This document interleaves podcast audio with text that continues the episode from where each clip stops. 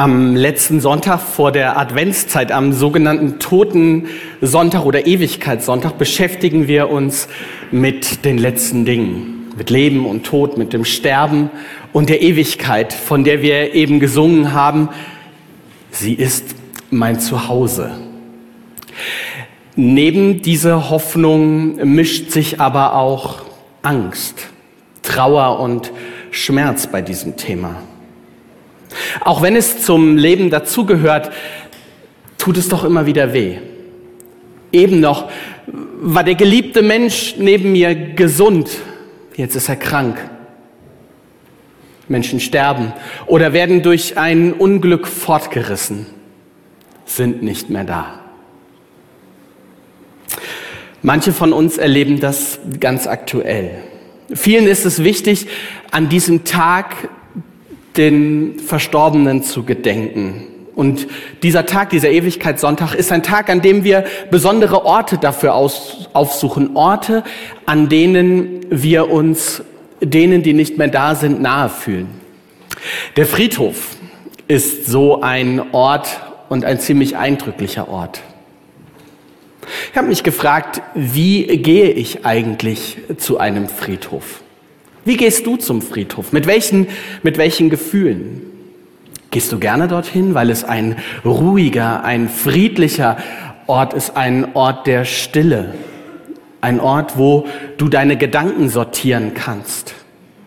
Einmal nachdenken, ohne Hektik, ohne die kleinen und großen Aufgaben, die den Alltag so füllen.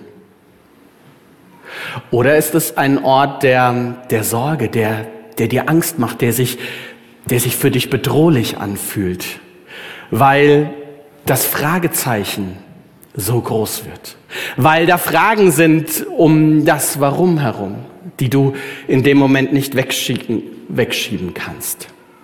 Wir Menschen erleben den Besuch auf dem Friedhof ganz unterschiedlich. Nahid eine Frau aus unserer Gemeinde hat ganz starke Gefühle, wenn sie einen Friedhof besucht. Und davon erzählt sie uns im Interview mit Yvonne.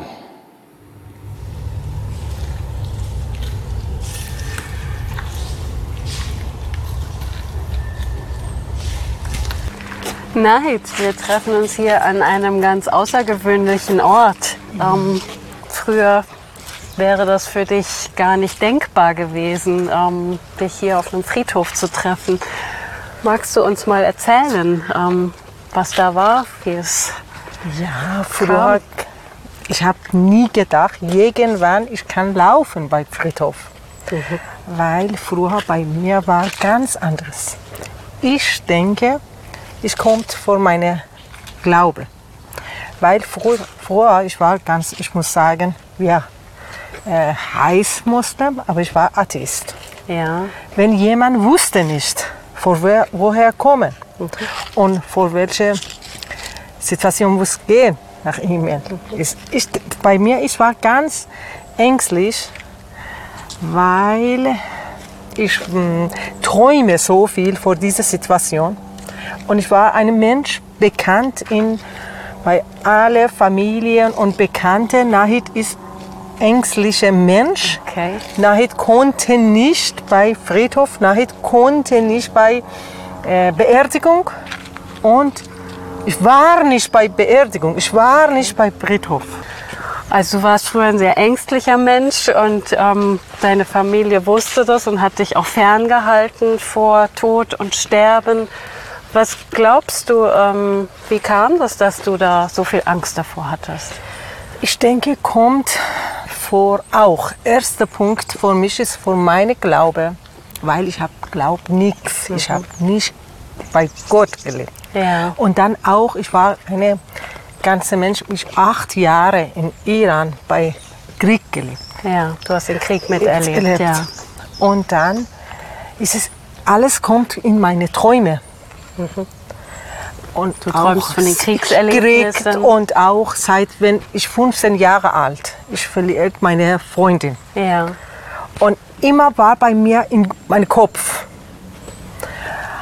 Und sowieso, ich, bin, ich weiß nicht genau sagen, von wo kommt. Ja. Aber es ist meine Denke. Aber ich war ein ganz bekannter, ängstlicher Mensch, war Ja. bei jemand tot. Aber bei mir ganz, ich muss sagen, wenn bei mir ganz anders geworden. Ja. Wenn auch meine Bekannten, meine Brüder alles verstehen, ich laufe jetzt bei Friedhof. Ich denke, glaube nichts. ja. Da gab es ja auch ein besonderes Erlebnis Ja, für dich. oder jetzt. Ich wohne f- äh, gegenüber Friedhof in Büchenau. Ja. Niemand denk, ich denke, ich witze. Dass du Späße machst, dass du Witze Aber machst. Jetzt, ich muss sagen, ich kann jetzt auch Nacht hier schlafen. Ganz andere geworden. Da würden wahrscheinlich einige aussteigen. Ja, ich, ich denke, wir brauchen nicht Ja. Angst. Aber wie kam das, ähm, dass du plötzlich gemerkt hast, es Weil- geht anders? Ich wollte eine kleine Geschichte erzählen. Ich hatte auch eine Patientin, weil ich arbeite als Physiotherapeutin. Eine Patientin, er Das war dann schon hier in Deutschland. Deutschland. Ja. Und dann, er, bevor sterbe, war so schlecht und sagt mir, bitte, nur ein Monat, eine Woche, du jeden Tag kommst zu mir, vier, drei Stunden als Fliegerin. Mhm. Ja. Aber nicht Fliegerin, nur bei ihm sein. Um ihn zu unterstützen und zu Weil er hat begleiten. auch Ja. zwei, hatte zwei Junge und die Junge konnten pflegen. Ein Tag, ich weiß genau, eines Samstag, ich war bei ihm ganz morgen früh, ich habe gemerkt, er ist nach vor Tod. Er ist kurz vorm Sterben, äh, ja. Und ich weiß nicht, ich weiß nicht, ich habe nie vor dieser Situation, immer ich habe gedacht, wenn er so wird, ich fluchte Ja. sofort, Ja, weil ich war so aus. Ja. ängstlicher Mensch. Aber ich weiß nicht vor wo. Ich habe immer gehört. Ja, was, Was? hast du gehört? Ich weiß nicht genau, aber ich höre, ich, ich sage, ich habe gehört. Ja, Und alles Punkte ich habe gemacht. ja. Du hast gehört, was du tun sollst. Ja, ich wusste genau, jetzt ist nach ein Minute, zwei Minuten ist tot. Mhm. Aber ich habe alles gemacht. Was hast du gemacht? Seine Haare kamen Ja. und seine Zähne rausgemacht. Ja. Und ich bete. Ich nehme seine Hand in meine Hand und ich bete vor ihm. Ja. Verste- Ja. Aber ich denke, diese Zeit, ich war nicht. Ich denke, jemand Du anderes. warst nicht du selbst, Nee. so kam es dir vor. Ich, Mhm. bete, ich habe gesagt, was ich habe gemacht. Wenn seine Familie und dann gleich ich rufe sein, ohne Angst, Ja. sagen, bitte kommen sofort, weil dein Vater ist tot. Und du hast Schritt für Schritt gewusst, was du zu tun hast. Ja, und dann ich, jetzt ich auch manchmal, wenn ich denke, ich noch mal höre eine Stimme und an dem Zeit meine Angst alles weg. Okay. Ich war bei ihm bei Be Beerdigung. Ja, ja. Und ich habe gesagt, nein, was du hast gemacht. Wie konnte das so passieren, dass das jetzt Und dann so einfach geändert sagen, hat? oh, jetzt ist meine, meine Leben ganz anderes geworden. Weil jetzt ich weiß, von woher wir kommen Ja, und von woher wir soll gehen. ja, Wir brauchen keine Angst. Das ist meine Erfahrung. ja. Das ist ganz beeindruckend. Ja. Nahid ist eine von vier Personen, die uns ihre Geschichte in den letzten Wochen erzählt haben. Ihre teilweise sehr schwere Geschichte. Und wenn man mit Nahid spricht, dann spürt man, wie viel Angst in ihr gewesen ist, wenn es mit dem Thema Tod, Sterben zu tun hatte und wie diese Angst überwunden werden konnte. Und da will ich heute ein bisschen mit euch draufschauen, was kann helfen, in dieser Angst. Zunächst, Angst ist ja eigentlich was Positives, hat zumindest einen berechtigten Anteil. Sie warnt uns davor, wenn Gefahren auf uns zukommen. Sie sagt Vorsicht, stopp, halt ein. Denn wenn du einfach so weitermachst, kann das für dich zum Schaden werden. Wenn es dunkel ist und du nicht sehen kannst, dann bist du vorsichtig, nicht, dass du stolperst, stürzt oder dir den Kopf stößt. Wenn du in deinem Körper Schmerzen spürst, dann, dann wirst du unsicher und unruhig und das kann dich motivieren, zum Arzt zu gehen, in der Hoffnung, dass du es dort abklären kannst. Leider ist diese berechtigende Angst, die sogar lebensrettend sein kann, nicht die einzige Angst, die wir bekommen können. Es gibt sehr seltsame Ängste, wie zum Beispiel die Chorophobie. Wisst ihr, was das für eine Angst ist? Hier jemand im Raum? Das ist die Angst vor dem Tanzen. Oder die Xanthophobie. Wisst ihr, was das ist? Das ist die Angst vor der Farbe Gelb. Dann die Metrophobie, das ist die Angst vor Gedichten. So, und jetzt kommt es, ich habe extra geübt, Achtung, ich hoffe es klappt, die Hippopoto Monstro Sesquipedaliophobie. Gut, ne? Das ist die Angst vor langen Wörtern. Hippopoto Monstro Sesquipedalio Phobie lohnt sich zu merken. Das sind Ängste, die objektiv kaum nachvollziehbar sind, aber es gibt Menschen, die sie haben und die sie in ihrem Leben beeinträchtigen. Die sie lähmen wie das sprichwörtliche Kaninchen vor der Schlange. Menschen haben unterschiedliche Ängste, aber eine Angst eint uns. Die Todesangst. Das ist die vielleicht letzte und größte Angst, die es gibt. Auch wenn der Tod manchmal verdrängt, schön geredet und bisweilen sogar manchmal selbst gesucht wird. Angst vor dem Tod, manchmal gar nicht, gar nicht vor dem eigenen, sondern vor dem eines anderen, von den Eltern, dem Partner, einem lieben Freund oder, oder sogar den eigenen Kindern. Oder einfach nur Angst davor mitzuerleben, wenn jemand stirbt. Nahid hat uns davon erzählt, wie, wie sie sich davon ferngehalten hat und jeder wusste es, die ganze Familie hat versucht, sie nicht damit in Berührung zu bringen. Warum ist diese Angst so stark? Vermutlich, weil sie sowas Endgültiges in sich trägt, weil, weil danach nichts mehr kommt. Wenn du gestorben bist, dann gibt es kein Zurück mehr.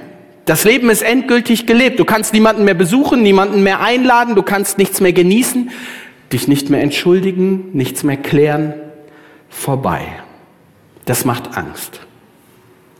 Auch einem Mann, der, dessen Geschichte in der Bibel beschrieben wird. Es ist ein Mann, der eine sterbenskranke Tochter hat und der trifft Jesus. Ich lese euch aus dem Lukas-Evangelium in Abschnitten die Geschichte vor.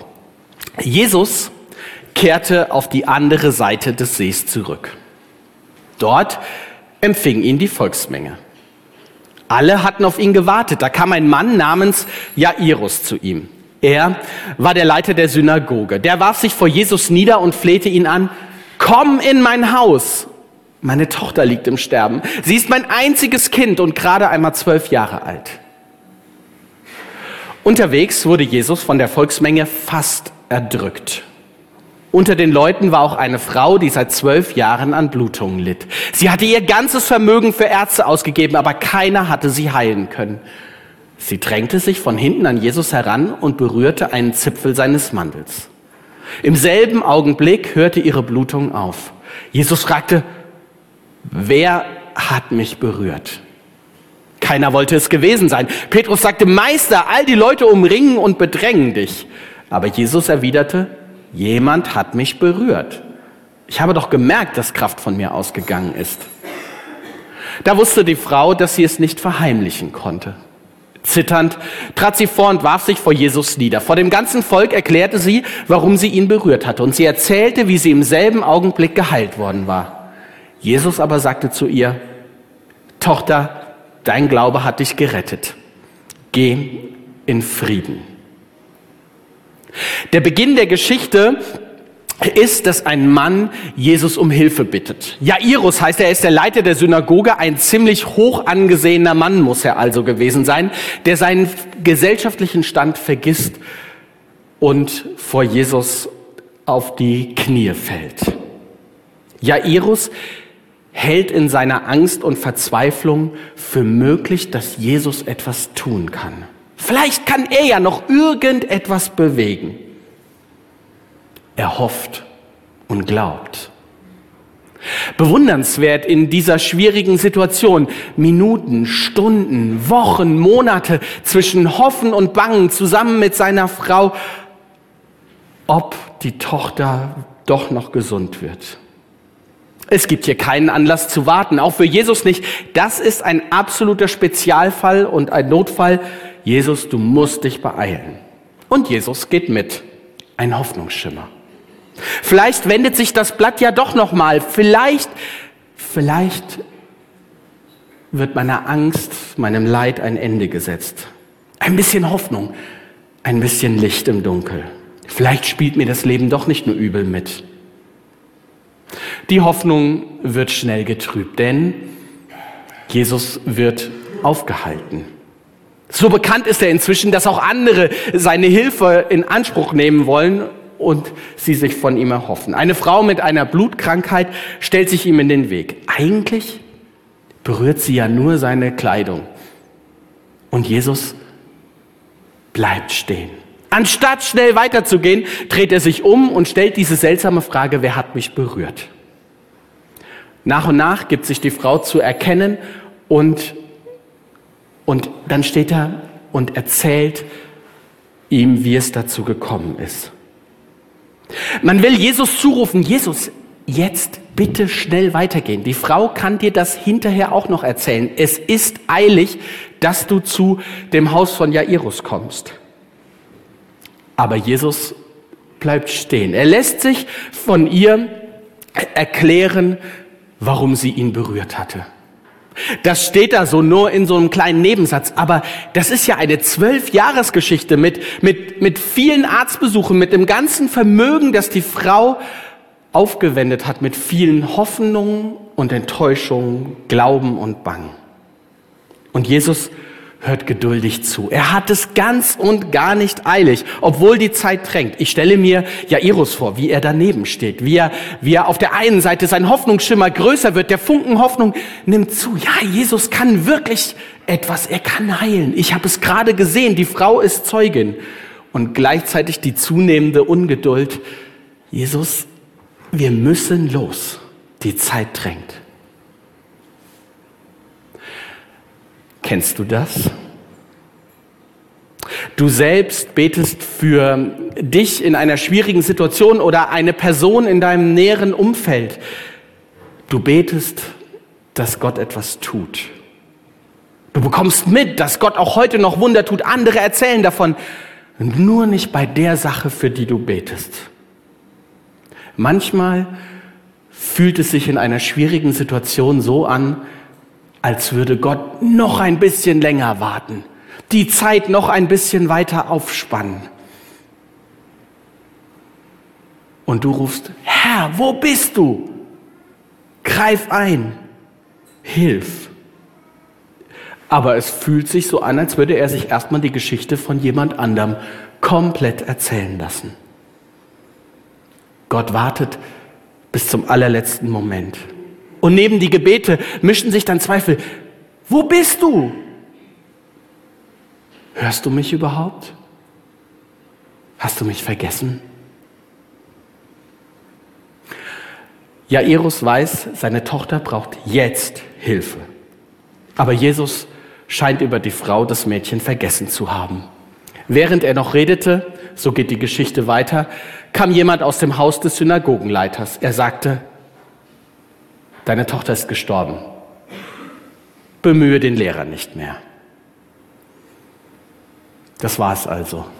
In die unglaubliche Freude und Geschichte dieser, dieser Frau mischt sich jetzt diese Hiobsbotschaft und Bitterkeit. Wie die ganze Menschenmasse wohl diesen Moment erlebt hat, die Jesus ja fast erdrückte. Freud und Leid so nah beieinander. Für Jairus gilt eigentlich zu sagen, Jesus, danke, dass du dich mit auf den Weg gemacht hast, aber eigentlich, eigentlich musst du jetzt nicht mehr mitkommen. Doch, doch im Kopf wird nach diesem ersten Schock vor allem die eine Frage aufstehen. Warum? Warum?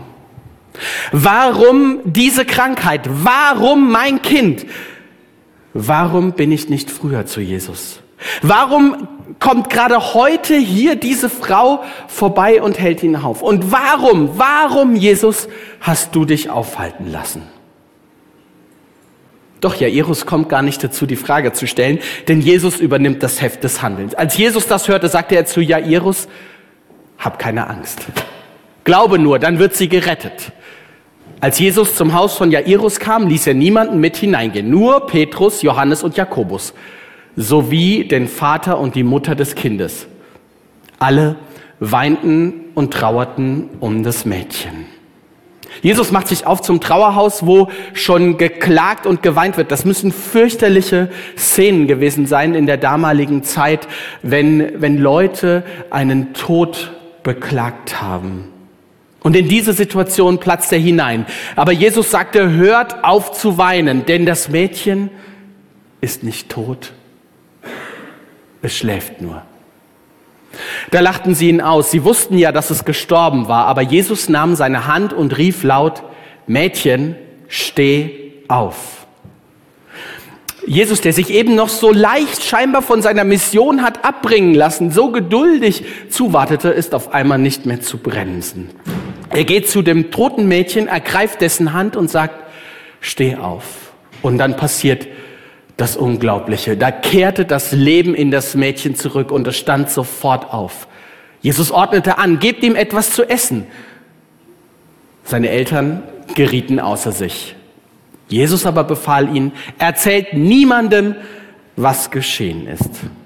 Nichts, aber rein gar nichts deutete im Leben der Eltern und auch der Jünger darauf hin, dass es so eine Situation jemals geben könnte. Das ist einfach zu viel.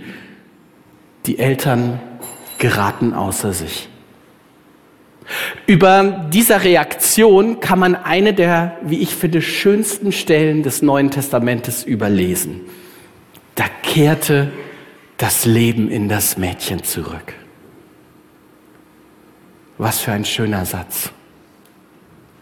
Lukas wusste wohl, dass, dass das Mädchen tot war, dass es gestorben war. Aber mit Jesus kommt das Leben in den Tod, will er uns sagen. Ja, überwindet es. Jesus kann auch Leben dahin bringen, wo es gerade eben verloren gegangen ist. Wow. Jesus ist sogar der Herr über den Tod. Er ist stärker und größer und damit auch stärker und größer als die letzte Angst unseres Lebens. Was bedeutet das? Was, was kann das für unsere Ängste bedeuten? Darüber möchte ich euch, mit euch in drei kurzen Stichworten nachdenken. Das erste, was Jesus zu Jairus sagt, ist, hab keine Angst, glaube nur, dann wird sie gerettet. Deutlich wird, Jairus hat Angst. Und das ist ja auch nur zu verständlich. Es geht um, es geht um seine geliebte Tochter, die gerade mal zwölf Jahre alt ist. Er sorgt sich um ihr Leben. Ja, er hat Angst vor ihrem Tod. Ähnlich wie, wie Nahid es beschrieben hatte. Und es vermutlich viele von uns auch kennen. Und Jesus sagt, hab keine Angst. Glaube nur. Der Satz hat es in sich. Wenn wir so miteinander reden, dann klingt der Satz einfach nur hohl, oder? Er gehört in diese Kategorie, das ist einer der Sätze, den man bitte überhaupt nicht sagt, wenn jemand in Todesangst ist. Sätze, die nicht helfen, sondern es noch schlimmer machen. Warum ist das so? Weil, weil wir nichts in der Hand haben, das so stark ist, dieser Angst zu begegnen.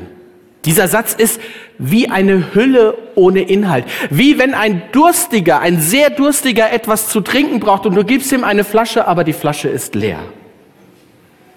Ein Satz, der viel verspricht, aber nichts hält. So ist es ja oft bei Worten, die wir zum Trost Menschen sagen, die trauern. Sie wirken so hilflos, so hohl. Wir haben nichts in unserer Hand, was wir dem Tod entgegensetzen könnten. Was aber, wenn diese Worte von jemandem gesagt werden, der dem Tod etwas entgegensetzen kann?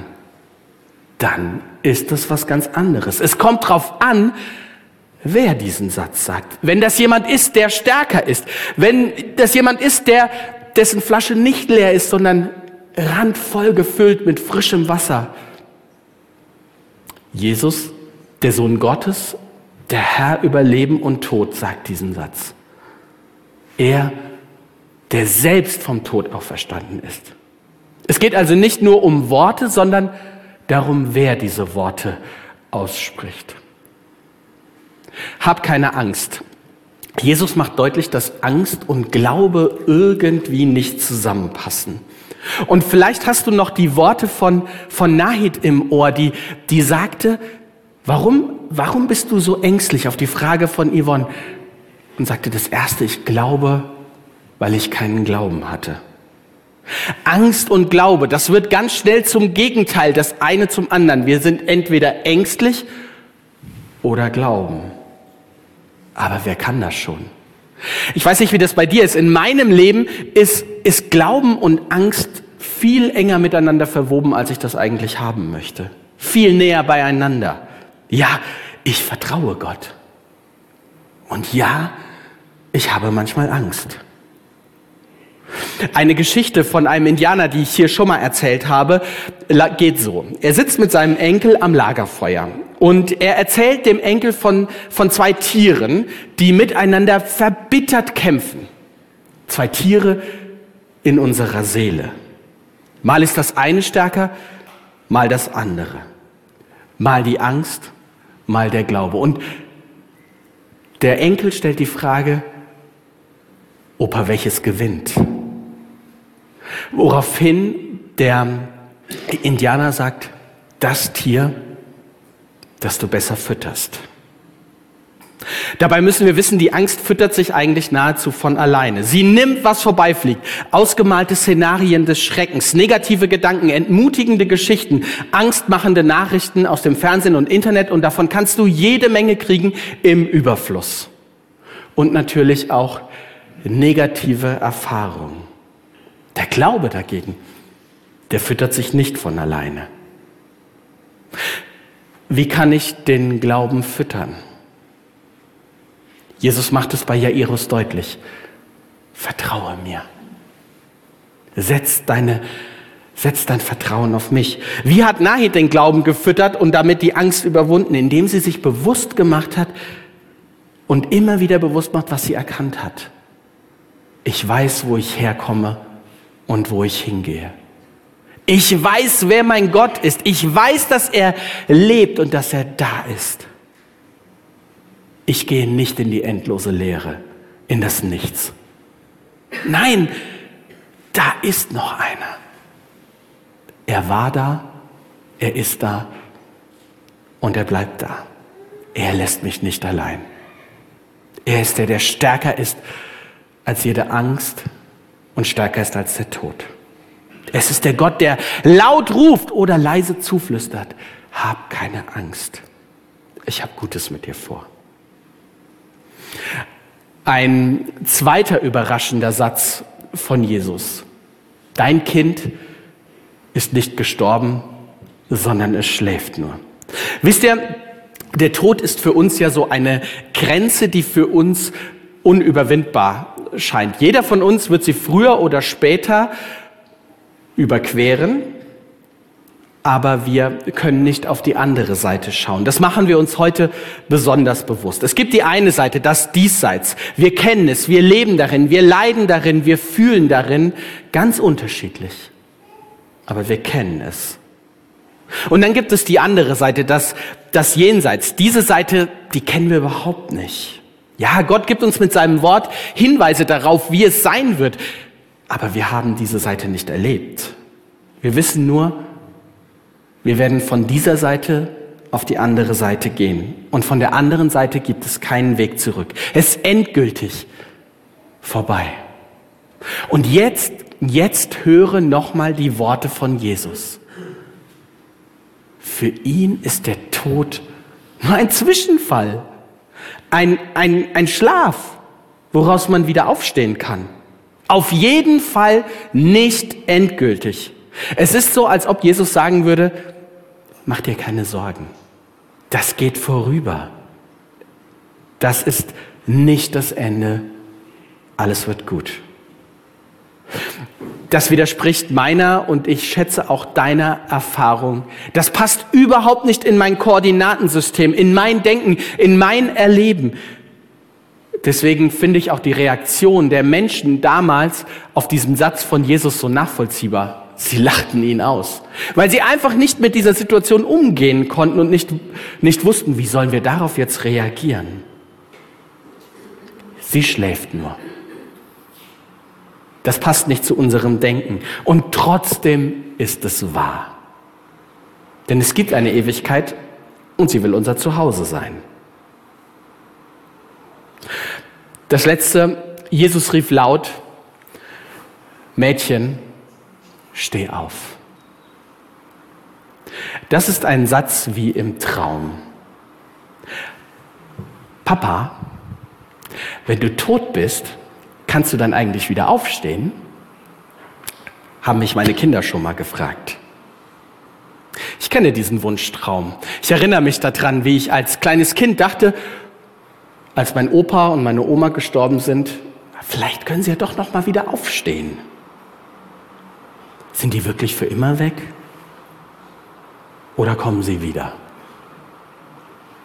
Steh auf, das ist leider nicht passiert. Auch wenn ich mir das sehr gewünscht habe und ähm, wir davon auch vielleicht manchmal träumen. Und auch wenn bei Gott alle Dinge möglich sind, scheint er nicht alle Dinge möglich zu machen. Warum ist das so?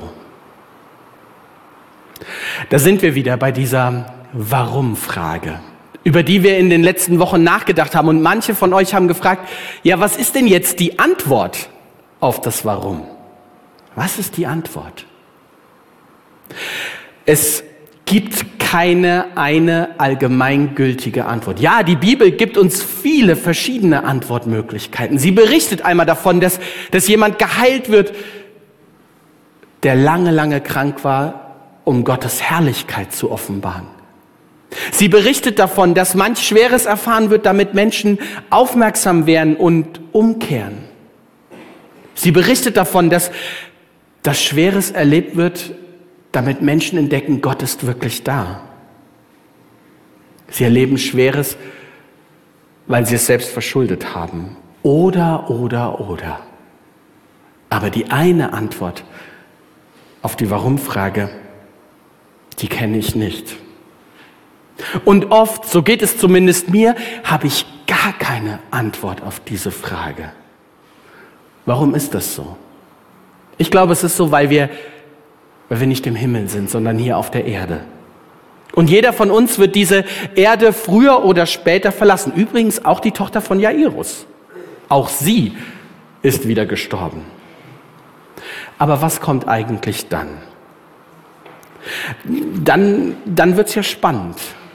Denn, denn dann sind wir darauf angewiesen, dass da einer ist, der uns laut ruft oder ganz sanft weckt.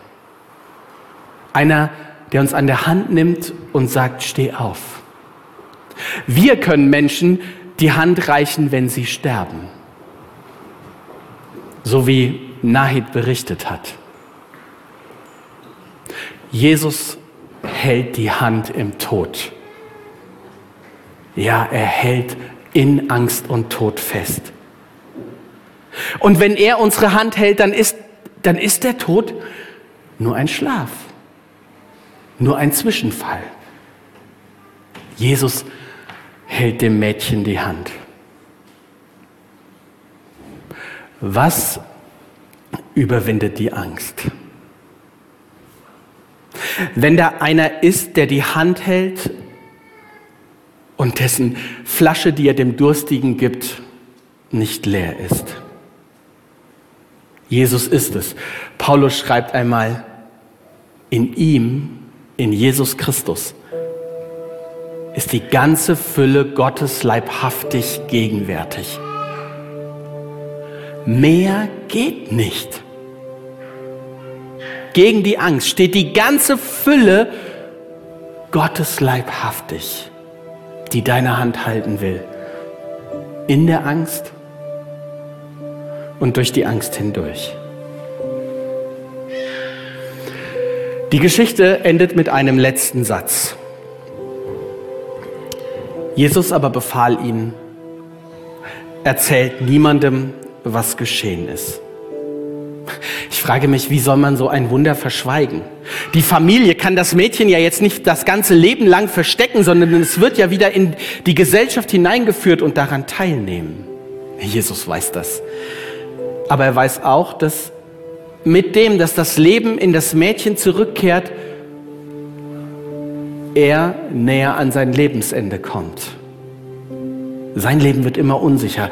Die Schlinge zieht sich immer mehr zu. Mit jedem Wunder wird seine Aufmerksamkeit größer und die Gegner, die Wünsche der Gegner werden immer größer, dass er jetzt weg muss. Jesus schenkt dem Mädchen das Leben zurück und verkürzt damit zugleich die Zeit, die ihm bleibt. Jesus, Jesus kommt mit dem, dass er dem Mädchen das Leben schenkt, seinem Tod ein ganzes Stück, ein ganzes Stück näher. Er wird sterben, damit wir ohne Angst leben können. Amen.